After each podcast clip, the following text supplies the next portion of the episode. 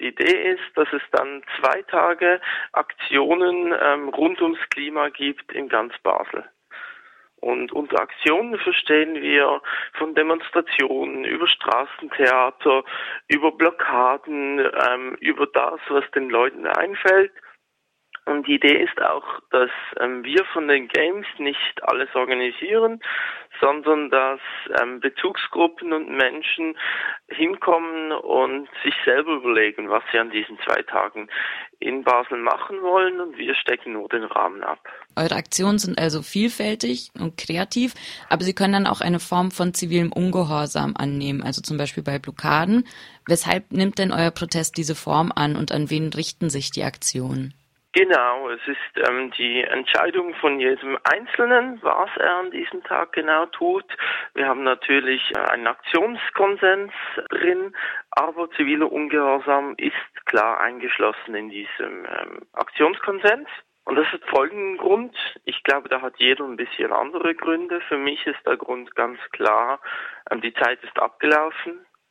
Wir haben 40 Jahre lang gewartet. Die Regierungen haben wissen schon sehr lange, dass es Klimawandel geben wird. Das ist nicht ein großes Geheimnis. Und es ist nichts passiert.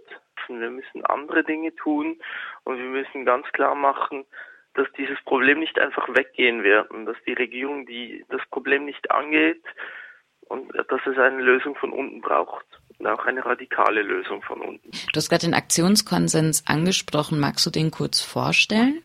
Also der Aktionskonsens ist eigentlich sehr kurz gehalten. Es äh, besteht aus drei Punkten, die ich jetzt auch einfach mal vorlese und nachher noch kurz was dazu sage. Wir werden keine physische Gewalt an Lebewesen anwenden.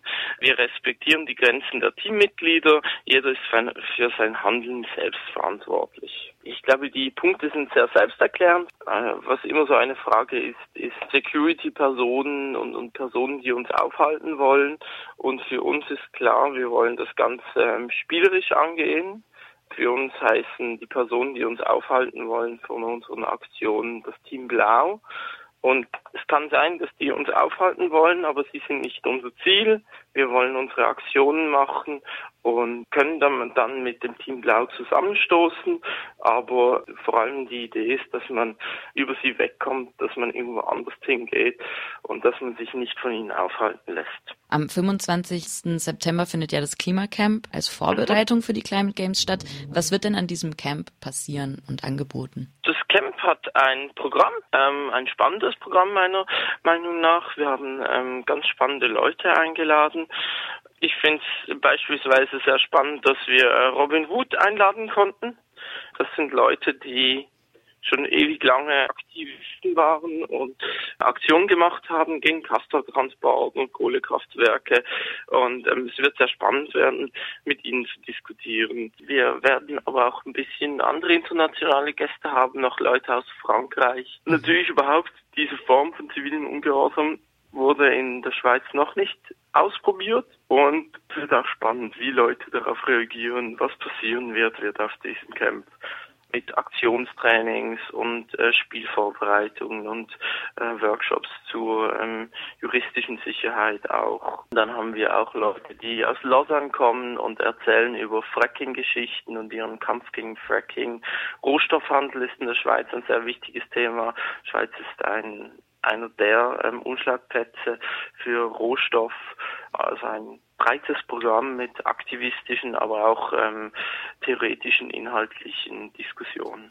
Du hast gerade erzählt, dass es in der Schweiz solche Formen von Protest noch nicht wirklich gab. Und wenn man sich jetzt die Mainstream-Medien anschaut in der Schweiz, dann scheinen die alle ein bisschen irritiert zu sein, dass zum Beispiel der Ort vom Camp erstmal geheim gehalten wurde. Wie schätzt ihr das ein, wie das ankommen wird? Ja, das wissen wir nicht. Immer so, wenn man was Neues macht. Wir wissen nicht alles. Wir können uns nur gut vorbereiten und ich glaube, das haben wir uns. Wir haben auch noch ein paar andere Möglichkeiten. Also äh, wir denken in viele Richtungen momentan und äh, ich glaube, das wird gut werden. Und dann noch zum Abschluss die Frage, weshalb denn in Basel und weshalb denn jetzt? Ja, also eben, ähm, ich glaube, die Klimakatastrophe betrifft uns alle. Das heißt, für mich wäre eher die Frage, warum nicht in Basel? Ähm, es ist nicht mehr die Zeit, um da zu sitzen und und um zu warten, bis irgendeine Konferenz zu einem kommt, die man, der man dagegen protestieren kann, sondern die Zeit tut wirklich Not. Von dem her ist es logisch, dass man das auch in Basel machen kann, dass es auch in Basel eine Bewegung von unten braucht, die diese, die, die klar darauf aufmerksam macht, dass wir so nicht weiterleben können. Es gibt aber schon noch ein paar Gründe für Basel. Basel ist beispielsweise ein großer Importeur für das ganze äh, Mineralöl, das in die Schweiz kommt, aber natürlich auch die Banken, die in Basel ansässig sind, äh, die Credit Suisse mit einer großen Filiale hier, die äh, sehr groß mitverantwortlich war beim Bau dieser Doppel-Pipeline in den USA, gegen die es Proteste gegeben hat.